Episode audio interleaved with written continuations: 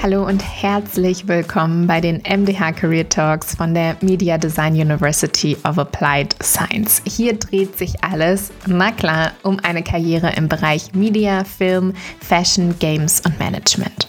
Wir schauen hinter die Kulissen der vielen spannenden Bachelor- und Masterstudiengänge und beleuchten auch die Aus- und Weiterbildung der Media Design Hochschule. Wir beschäftigen uns mit Fragen rund um die Bewerbung und den Jobeinstieg, hören Stimmen aus der MDH und auch aus spannenden Unternehmen. Wir reden über Karriere- und Zukunftsthemen, die uns bewegen und freuen uns, wenn ihr reinhört, euch inspirieren lasst und uns natürlich auch immer gerne Feedback gebt.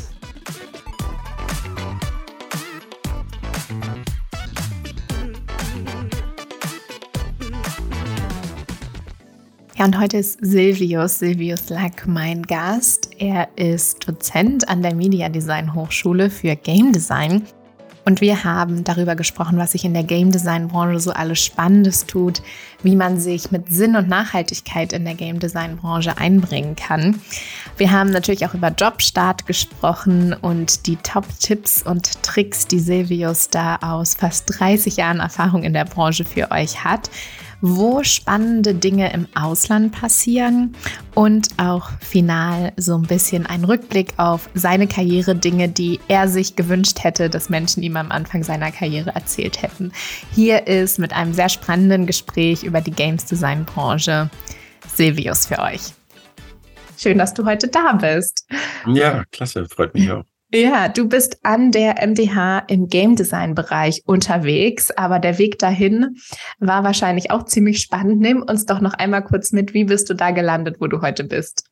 Ja, das ist nun wirklich eine lange Geschichte, weil ich auch nicht mehr wirklich der Jüngste bin. ja, ursprünglich wollte ich mal zur See fahren und mit den Delfinen quatschen. Äh, das war so mein erster Ansatz, kommunikationswissenschaftliche Grundlagen von Sprache und Musik und Biologie.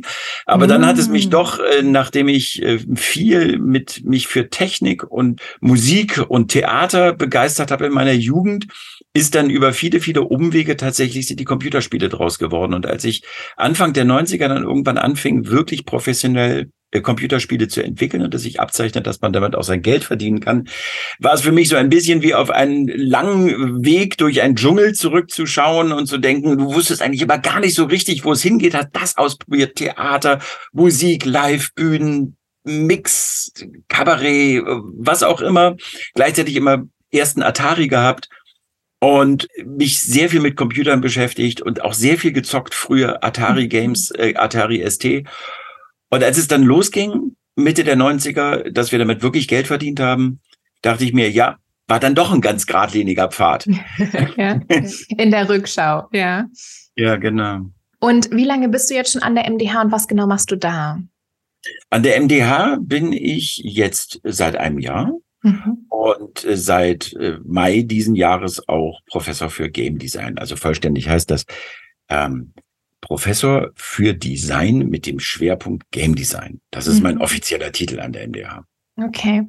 Und du hast gerade schon angesprochen, dass du auch so viele unterschiedliche Etappen, also Bild und Ton und äh, Kabarett, Theater, ganz unterschiedliche Stationen auch ähm, ja auf dem Weg dahin gesehen hast äh, und äh, die diesen Weg dann auch eben in ja die Form gebracht haben, wo du dann heute gelandet bist. Aber wenn du jetzt aktuell Studierende hast, die in den Game Design Bereich gehen wollen, was gibt's denn für Möglichkeiten? Also wenn man so überlegt, Mensch, vielleicht erstes Praktikum oder auch Jobeinstieg, was gibt es von Startup oder über dann danach vielleicht auch Selbstständigkeit? Was gibt's so für Möglichkeiten, die du siehst aktuell? Ja, aktuell, es gibt natürlich den ganz klassischen AAA-Gaming-Bereich. Das sind mhm. die großen Konsolenspiele, das sind die Multimillionen-Dollar-Projekte. Das ist ein ganz anderes Arbeiten, als wenn wir jetzt mit kleinen Teams im Indie-Bereich von vielleicht zwei, drei, vier, fünf Menschen, vielleicht auch nur eine Person. Die Technologie erlaubt es ja auch, Solo-Künstlerin zu sein in diesem Kontext. Also äh, das ist so die Bandbreite, die ich einmal aufmachen würde, von wirklich mhm. independent, kunstgetrieben, Content-getrieben bis hin zu großen Multimillionen-Euro-Projekten.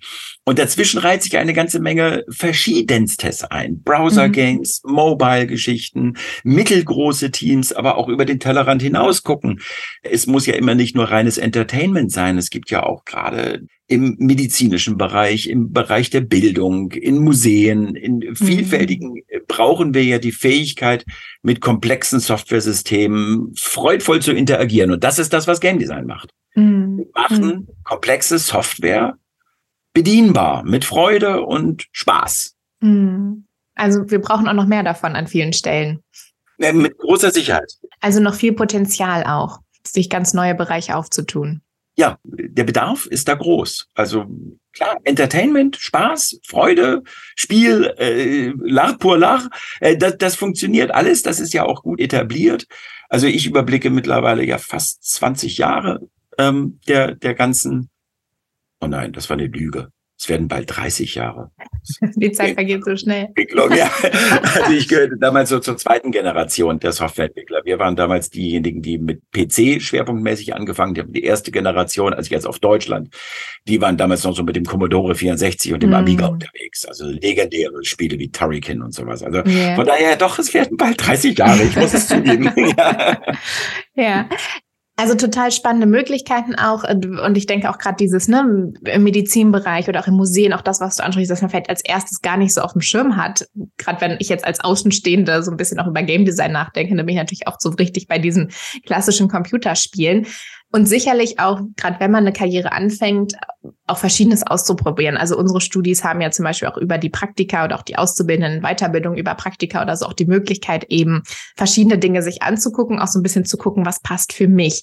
In diesen äh, vielen Jahren der Erfahrung, wie du gerade schon gesagt hast, was hast du so gesehen bei jungen Menschen, die in die Branche starten? Wo, wo kann man gut anfangen? Oder wenn man auch gar nicht so richtig weiß, natürlich mit dem Praktikum das rauszufinden und auszuprobieren. Aber was sollte ich vielleicht auch erstmal für mich entscheiden, was mir wichtig ist? Oder was sind so Aspekte beim Job-Einstieg, wo du sagst, okay, krieg das doch für dich klar und dann muss man es natürlich ausprobieren. Ne? Das ist sicherlich immer so. Aber hast du da ja. irgendwie Tipps oder? Also vielleicht die grundsätzlichste Entscheidung, äh, die alle Menschen für sich treffen müssen, ist natürlich die Balance zwischen Passion, Leidenschaft und der Ökonomie. Geld verdienen. Das heißt, muss man auch Geld noch. verdienen, auf gut Deutsch, ja, genau. Ja. Und diese Balance für sich persönlich zu äh, finden. Ähm, was ist mir wichtig? Der alte Leitspruch, der uns auch damals in den 90ern getrieben hat, naja, ich mache halt das, was ich liebe und vielleicht werde ich damit reich und berühmt.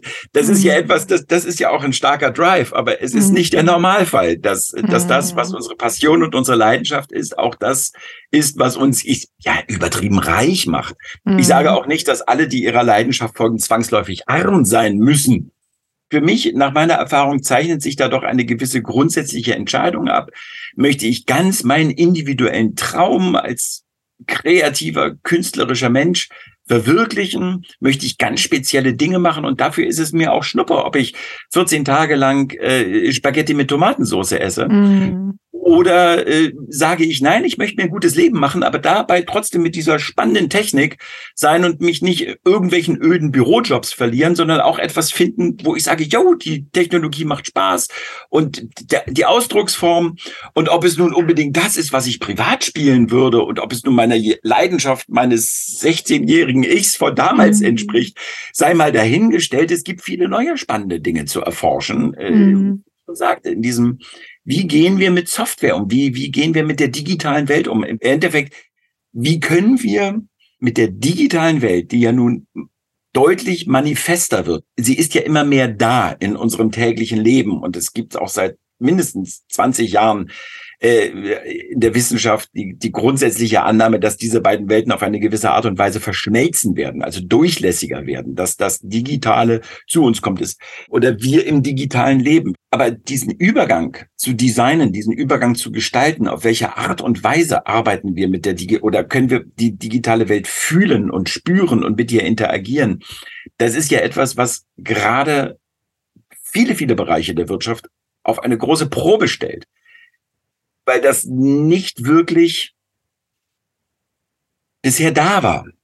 Also es ist eine, wirklich eine neue Technologie. Es gibt ja den schönen Satz, wir Menschen tendieren dazu, die kurzfristigen Folgen zu überschätzen und die langfristigen zu unterschätzen. Das heißt, ähm, jetzt kommt so ein bisschen die langfristige Folge der Digitalisierung, dass wir wirklich damit arbeiten und, und umgehen müssen, damit es dem Menschen angemessen ist und damit wir uns nicht der Technik anpassen müssen. Das ist für mich momentan mhm. wirklich der große, der große entscheidende Punkt, dass wir sagen, Wir müssen die Technologie und gerade die, speziell die digitale Technologie so gestalten, dass die Menschen sie mit Freude bedienen und nicht, dass wir uns der Technologie als Menschen unterordnen, weil diese Technologie Anforderungen an uns hat, was wir tun sollen. Und Game Design ist eigentlich die Disziplin im gesamten digitalen Bereich, das würde ich jetzt mal so ganz breitbeinig in den Raum stellen. Game Design ist die Technologie oder die Kunst und Wissenschaft heißt es ja, Art and Science. So, die sich einfach schon am längsten damit beschäftigt, seitdem es Computer gibt.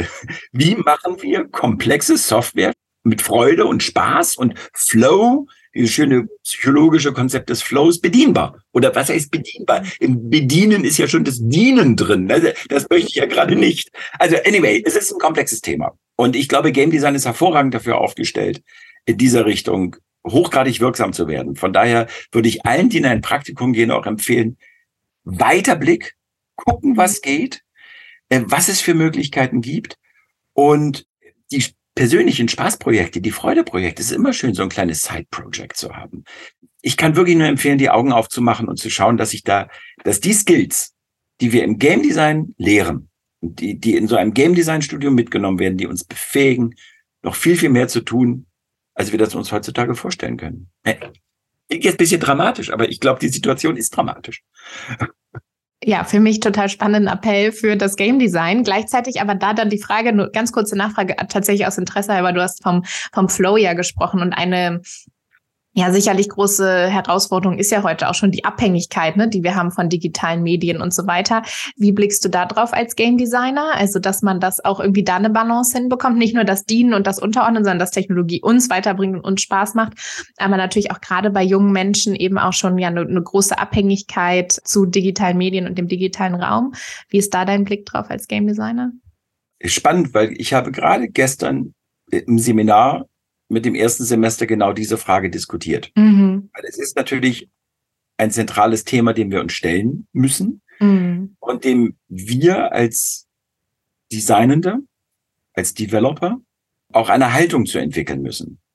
Eine Art Ethik. Also es gibt im Game Development gibt es durchaus Bestrebungen, so eine Art hippokratischen Eid mhm. einzuführen, dass die mhm. Macht, die uns über Menschen gegeben ist, dass wir die nicht zum Schaden der Menschen einsetzen. Denn äh, Macht, es klingt jetzt ein bisschen dramatisch, aber natürlich im Gegensatz zu traditionellen Medien, mit denen ja die Medienschaffenden etwas erzählen und uns etwas zeigen, das tun Spiele auch, mhm. ja, in Parenthese, das tun sie auch. Aber die primäre Aufgabe von Spielen ist ja Menschen zu einer Handlung zu bewegen, auf eine mhm. bestimmte Art und Weise zu agieren, etwas aktiv selbst zu tun. Das heißt, im Game Design entwickeln wir natürlich die Kunst, Menschen dazu zu bringen, auf eine bestimmte Art und Weise zu agieren, zu handeln. Ja, und diese mhm. Macht bringt natürlich die Gefahr des Missbrauchs. Aber das ist übrigens das gleiche im Webdesign, das, das gleiche im, im, im Design von Fernsehserien. Also man erinnert sich nur mal die simpelste, lustigste Form in den alten Soap Operas, der Cliffhanger. Schalten Sie auch nächstes Mal wieder ein und wissen Sie, ob nun Sarah in den Abgrund fällt oder was auch immer. Also, so, aber das, das läuft natürlich in dem Moment, wo wir es jetzt in großen Anführungsstrichen den Filmschaffenden mögen es mir verzeihen, nur zeigt und nicht auch agiert und handelt. Sobald wir die Handlung mit reinbringen, sind wir natürlich offen für Manipulation, Menschen zu etwas zu bringen, was sie vielleicht gar nicht tun wollen. Es gibt diesen schönen Satz von Konfuzius, sage es mir und ich vergesse, zeige es mir und ich erinnere mich, und lass es mich tun und ich lerne. So, das heißt, zeigen und erzählen, ja, aber in dem Moment, wo wir etwas tun, lernen wir. Und Spiele geht, Spielen geht's immer ums Lernen. Im Moment können wir natürlich auch den Menschen etwas beibringen, ohne dass sie jetzt bewusst lernen, bestimmte Verhaltensweisen. Und da kommen wir in den Missbrauch rein. Und da habe ich gestern zum Beispiel im ersten Semester mit denen bestimmte psychologische äh, Systeme besprochen äh, Ansätze, die dort eingesetzt werden, aber auch gesagt, ihr als die Menschen, die die digitale Zukunft mitgestalten, ihr müsst euch entscheiden, wie ihr dieses Wissen einsetzt. Das ist eure Haltung. Und ich kann nur hoffen, den Menschen äh, während ihrer Zeit an der MDH soweit zu vermitteln, was meine Haltung ist und was, was ich hoffe, was, was zum Wohle der Menschheit gerät und nicht zum Befriedigung persönlicher Gier und allem, was da noch so rumfliegt. Mm. Ja, ein total spannendes Thema und ja dann auch eben nicht nur persönlich, sondern sobald man dann auch bei einer Firma reinkommt oder in dieses ganze ne, kapitalistische System, was ja nun meistens eben auch darauf basiert, dass natürlich Menschen hängen bleiben, mehr nutzen, weiter spielen, weitermachen, ähm, wie man sich dann da auch rausnehmen kann. Aber du hattest es eingangs ja schon angesprochen, eben auch Themen wie Museen, Medizin, nachhaltige Bereiche, die es ja auch gibt. Da können wir vielleicht gleich auch nochmal ähm, kurz äh, drüber sprechen, was du da so siehst an Themen, wo du sagst, da kann man sich mit Sinn und Nachhaltigkeit einbringen. Was gibt's denn da? Oder was siehst du da, was da gerade auch aufkommt, so als Trends? Da ist, sind mehrere Sachen. Natürlich mhm. im Hinblick auf die zentrale Herausforderung in unserer Generation, die Klimakatastrophe, ist es natürlich wichtig, dass wir mit unseren Möglichkeiten dies in unser tägliches Leben integrieren. Interessanterweise ist ein ganz simples, ich war immer, meine ganze Zeit als Gamer war ich immer begeisterter PC-Schrauber. Das, mhm. das war so mein Hobby. Ich hatte halt keinen Mofa, ich hatte einen PC. so, damit habe ich rumgebastelt. Und aber seit seit einigen Jahren wird mir auch das Thema Energieverbrauch mhm. ähm, mir immer bewusster. Und und wenn ich mir jetzt anschaue, wie die aktuelle Generation von PC-Hardware doch wieder tendenziell die Leistung nach oben dreht, den Leistungsverbrauch erhöht, um das schneller, weiter, höher, mhm. besser, mhm. bunter, mhm. bunter, nee, bunter, bunt verbraucht ja nicht so viel Energie, mhm. aber anyway, äh, klar, worum es geht. Ähm, also dieses Rennen zu bedienen, da bin ich froh, dass wir an der MDH zum Beispiel auf Laptops umgestiegen sind. Produktion als auch für das Spielen selbst.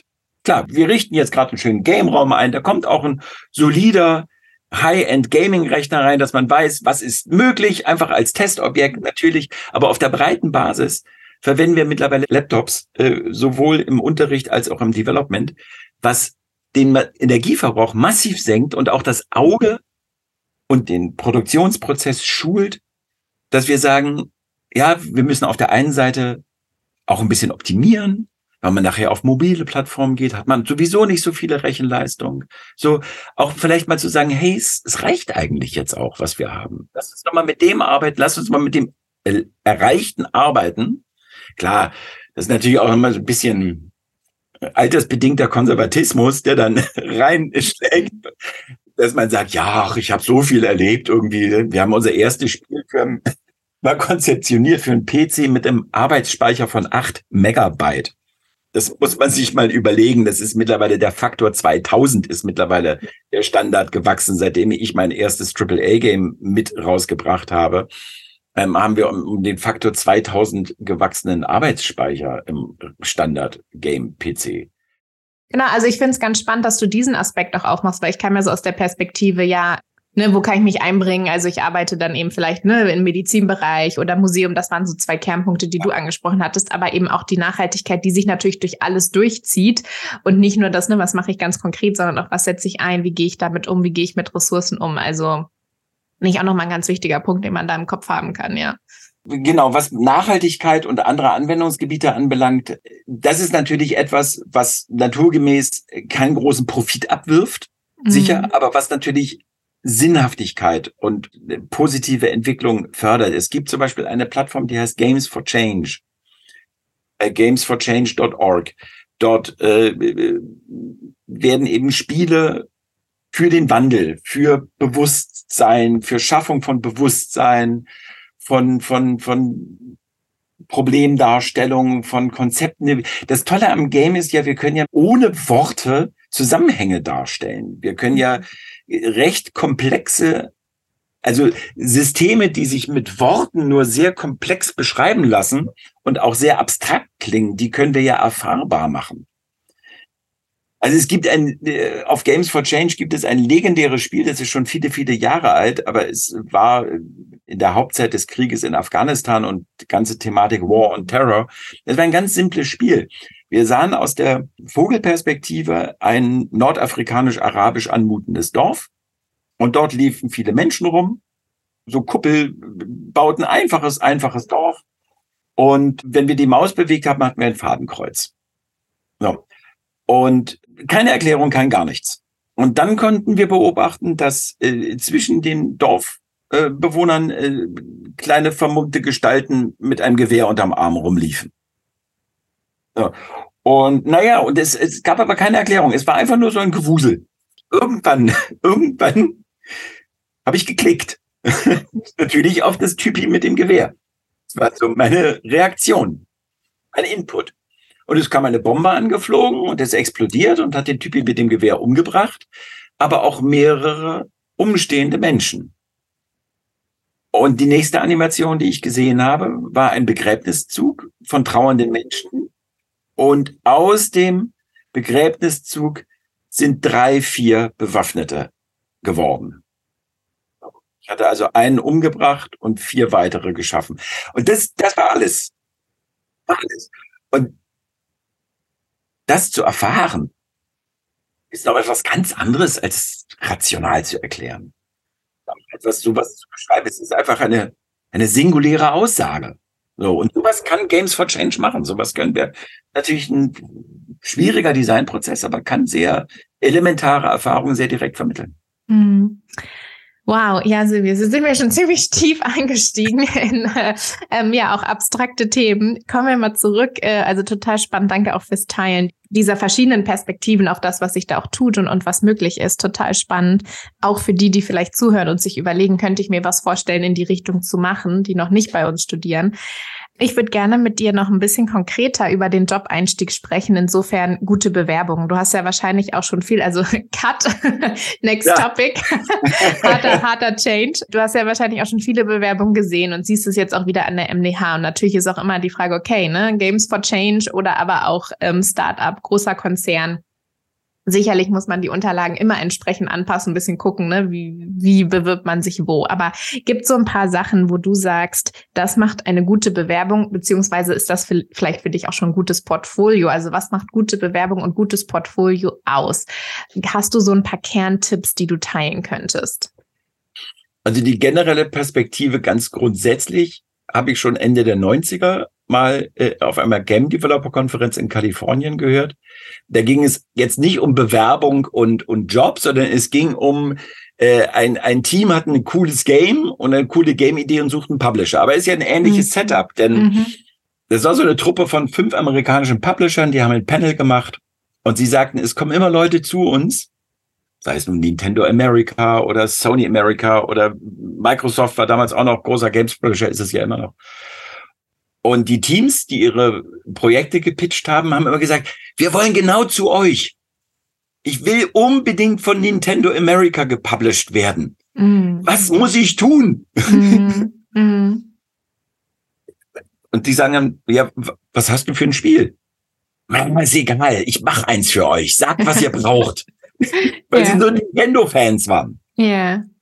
Die Publisher allerdings haben gesagt, Leute, nehmt doch euer Game und geht damit von Ort zu Ort zu Ort mhm. und fragt die Leute, passt das zu euch? Passt das zu euch? Mhm. Macht doch euer eigenes Ding und geht damit hausieren. Also klingt mhm. jetzt ein bisschen salopp, aber so, mhm. so, mhm. schaut euch doch mal um, was es alles gibt. Und das ist im Prinzip auch mein Learning dann jetzt 20 Jahre später, 20, 25 Jahre später, ist mein Learning.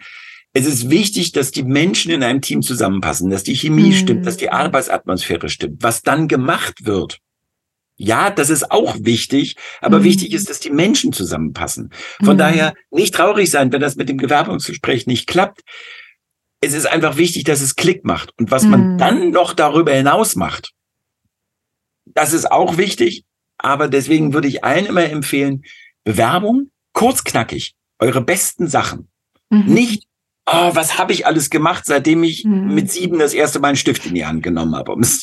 So, sondern kurz und knackig die besten Sachen. Also Top 3, Top 5, sagen wir so, oder? Also, Im Game Design heißt es, Primzahlen sind immer gut, ja. Drei oder fünf. okay, sehr gut. So.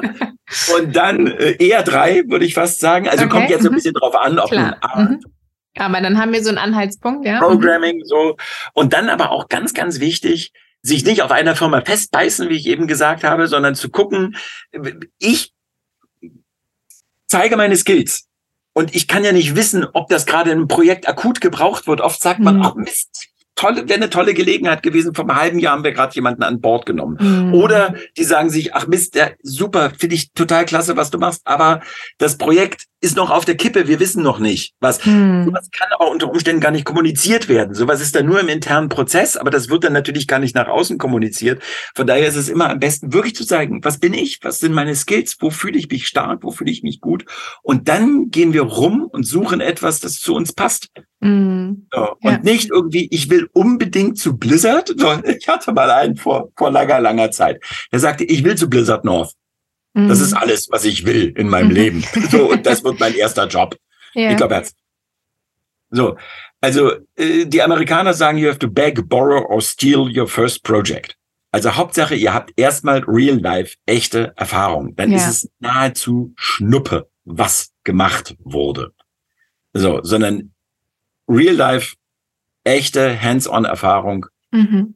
und äh, das zählt. Und wenn da dann die ersten Sachen passiert sind, dann gehen ganz andere Türen auf. Und Ja. in dieser Branche ist man ja schon mit fünf, sechs Jahren, äh, gilt man ja schon als Veteran. Also von daher. Ja, ja.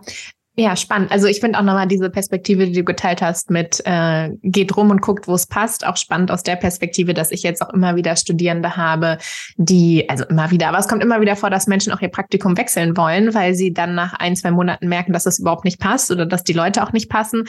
Und tatsächlich dann nochmal zu sagen, auch diese Jobinterviews und auch dieser Prozess ist eben auch für euch die Möglichkeit, die Unternehmen kennenzulernen. Man weiß es natürlich nie, bis man anfängt, aber ne, ich will unbedingt zu denen, aber vielleicht merke ich auch, muss auch ganz selbstkritisch sagen im Interview, eigentlich passt das nicht. Ja, also was die von mir wollen oder die Leute auch nicht.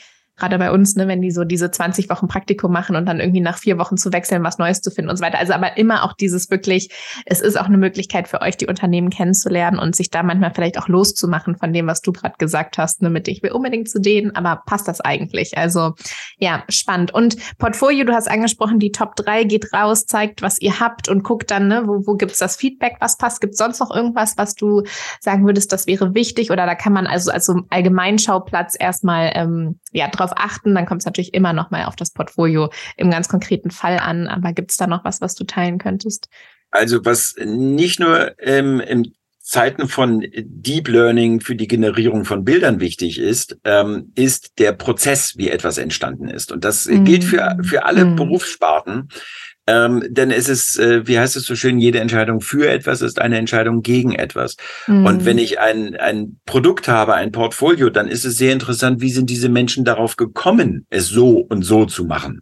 Mhm. Denn es gäbe ja vielleicht auch andere Möglichkeiten. Und der Mhm. Prozess, wie ist das Werk entstanden? Das ist etwas, was durchaus auch dokumentiert werden sollte und vielleicht auch so in einer Art Anhang, so ein bisschen so, wenn es Art ist, wie ist die Figur entstanden, von den ersten Mhm. Scribbles bis zum fertigen Produkt. Aber immer fokussiert auf die besten Sachen, von denen ich sagen würde, das zeichnet mich aus. Aber diese Sachen dann vielleicht auch soweit es dem Umfang angemessen ist, oder dann vielleicht auch online, wenn die, die ersten Dinge begeistern, dann vielleicht auch online oder als kleines Video ähm, äh, Sachen zu hinterlegen, die zeigen, wie bin ich dazu gekommen? Wie, wie ist es das geworden, was es ist?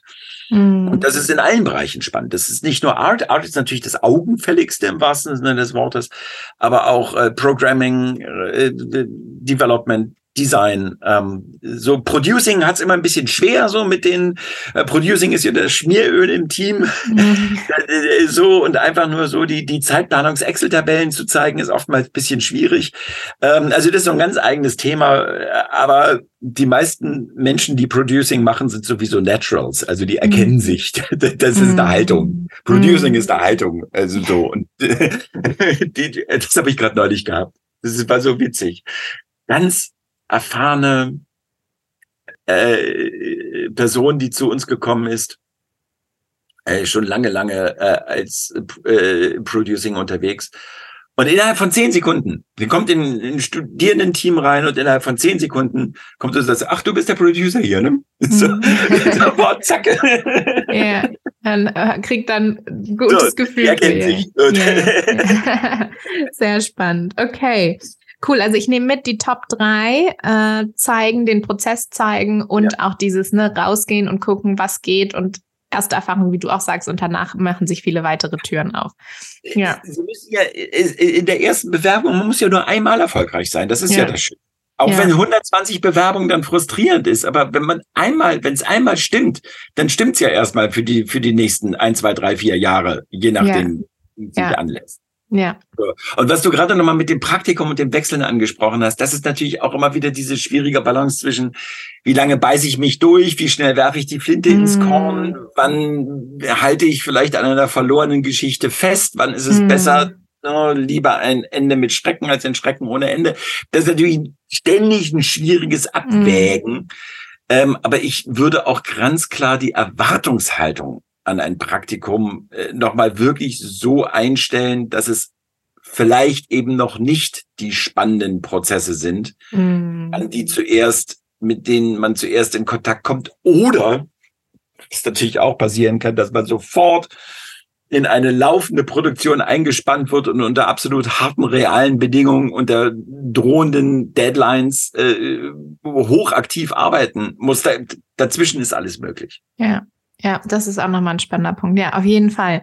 Dann äh, letzte Frage, äh, Silvius, wir schnacken ja schon eine ganz schöne Zeit. Ausland, ob du da vielleicht noch ganz kurz nochmal teilen kannst. Es gibt auch immer wieder dann Studierende oder auch Auszubildende, die na danach, nach dem Abschluss ins Ausland gehen wollen oder vielleicht auch für ein Praktikum. Was würdest du sagen, was sind gerade Länder, wo es wo es spannend ist, wo sich viel tut oder wo man vielleicht auch mal hingucken sollte, wenn man sich dafür interessiert, eine Auslandserfahrung zu machen?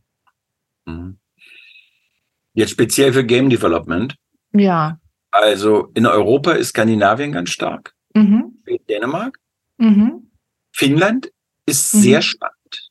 Okay. Da, da passiert viel. Süd- und Osteuropa. Polen hat eine tolle Development-Szene. Mhm.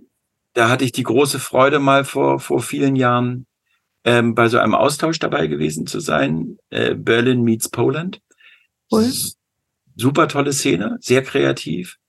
Ähm, ich habe äh, äh, letzter Zeit wird es mehr in Richtung Südwesten gehen sollen. Ich habe immer mal wieder spannende Sachen aus Spanien gehört. Mhm. Das, das, das, da ist auch, da ist ja auch dieser Mobile, ein großer Mobile, also für klassische Phone-Developer, aber da, ich glaube, da tut sich viel. In Spanien ist so eine ganz, ganz eigene Szene, glaube ich. Ich weiß das, weil äh, ein befreundeter Professor, der ist äh, irgendwie von Skandinavien erst nach Spanien und jetzt ist er in Hongkong. Also mhm. da, da tut sich was. Ähm, äh, sonst, wenn es außerhalb Europas sein soll, Kanada natürlich okay. ganz stark. Äh, äh, Berlin hat auch eine schöne Partnerschaft mit Kanada. Äh, da könnten sich vielleicht auch Kanäle auftun. Gerade hier das Medienboard Berlin-Brandenburg, da gibt mhm. es eine Kooperation mit Kanada. Äh, gerade gerade die äh, französisch äh, französischen Teile äh, Montreal und und Toronto ist, mhm. sind beide stark, glaube ich. Was Toronto, Montreal? Ja. Und ähm, Vancouver, ach ja, natürlich, mhm. die, die Perle an der Westküste. Ähm, ja. Vancouver ist natürlich auch ganz stark. Weiter, ja, USA ich finde das schon mal ganz spannend. Also auch so diese less obvious, weil ich glaube, USA, das haben viele immer gleich so auf dem Schirm, aber eben auch mal sagen, Finnland, Dänemark, Polen, ich sage auch immer, ne, Osteuropa, da tut sich total viel, äh, haben oft auch schnelleres, besseres Internet und bessere Infrastruktur als wir in Deutschland. Und natürlich direkt nach Süden, Tschechien. Tschechien. Ja, ja super. Ja. Das, äh, da haben doch jetzt alle, die sich fürs Ausland interessieren, ja. was zu tun. Für In Research würde ich sagen. Das ist eine gute Liste. Ähm, super. Also Silvius, ich habe ganz viel mitgenommen zu dem, was alles möglich ist mit Game Design. Vielleicht auch gerade für die, die noch überlegen, ist es der richtige Studiengang für mich? Ähm, und für die, die schon drin stecken, was es auch für spannende Möglichkeiten gibt, eben was Nachhaltigkeit äh, betrifft, was Jobs mit Sinn betrifft. Ähm, gamesforchange.org, vielleicht auch mal in die Richtung zu gucken deine Tipps für die Bewerbung und fürs Ausland. Ganz zum Schluss jetzt vielleicht noch ähm, deine finalen Tipps oder was du sagst, das würde ich gerne noch mitgeben für Menschen, die ins Praktikum einsteigen möchten oder in den Job-Einstieg. Gibt's was, was du vielleicht schon oft mitgegeben hast und nochmal teilen möchtest oder sowas. Man sagt ja oft, ne, was wünschst du dir, was dir damals jemand erzählt hast? Du hast ja schon gesagt, so in, im Rückblick macht der Lebensweg dann Sinn oder der Karriereweg Sinn. Ähm, äh, da vielleicht auch ein bisschen gelassener zu sein, wenn man darauf zurückblickt. Ähm, ja, gibt's noch einen finalen Tipp oder etwas, was du mitgeben möchtest für den Jobstart im Game Design Bereich? Also ich weiß, dass ich lange, lange Jahre durch mein professionelles Leben gelaufen bin und immer dachte, es gibt Menschen, die wissen, wie es geht. Mhm. Wobei es geht so, wie läuft's eigentlich? so, wie läuft's Geschäft? Ja. So. Und ich dachte immer, da gibt's die. Und wieso, wieso erfahre ich das nicht, wie es mhm. geht? ja. Und irgendwann, glaube ich, habe ich herausgefunden, alle versuchen ihr Bestes und tun mhm. ihr Bestes und irren und probieren und probieren aus. Natürlich die klassischen Weisheiten, fail early, fail fast, ne? mhm. so. Ähm, schnell mal was ausprobieren, schnell weitergehen, aber vielleicht wirklich als finale Weisheit, die, die gerade wenn es darum geht, dass es ja auch immer wieder Menschen gibt, die einem sowohl im persönlichen als auch im professionellen Bereich zeigen wollen, dass sie wissen, wie es geht und so die Wahrheit gefunden haben, dann möchte ich mich einem alten indischen Philosophen anschließen, der wohl gesagt hat, äh, vertraue jedem, der die Wahrheit sucht, aber misstraue jedem, der sie gefunden hat. Mm, ja, das ist ein schönes Schlusswort schon. ja, sehr cool. Ja, ich glaube, das ist auch ein bisschen was, was du eingangs so beschrieben hast, ne? Mit man, man probiert und man guckt und man denkt, wo, wo geht's lang und im, im Rückblick macht es dann vielleicht Sinn. Und genau äh, da dran zu bleiben und auszuprobieren und vor allen Dingen auch in einer Branche, wo ihr unterwegs seid, wo sich alles so schnell verändert. Also ich meine, was du vorhin angesprochen hast, times 2000, ne, die, die Leistungskapazitäten und so. Ich meine, weiß nicht, ob du dir damals vorgestellt hast, vorstellen können, wo man heute steht und was heute geht und wie unglaublich schnell sich alles verändert und neue Trends äh, auf uns zukommen. Also viel, viel von dem, was die Studis machen werden in Zukunft, gibt es ja heute wahrscheinlich noch gar nicht, ne? Also. Überhaupt oder? nicht. Nee. Also, also. Oder nur in ersten Ansätzen. Ja.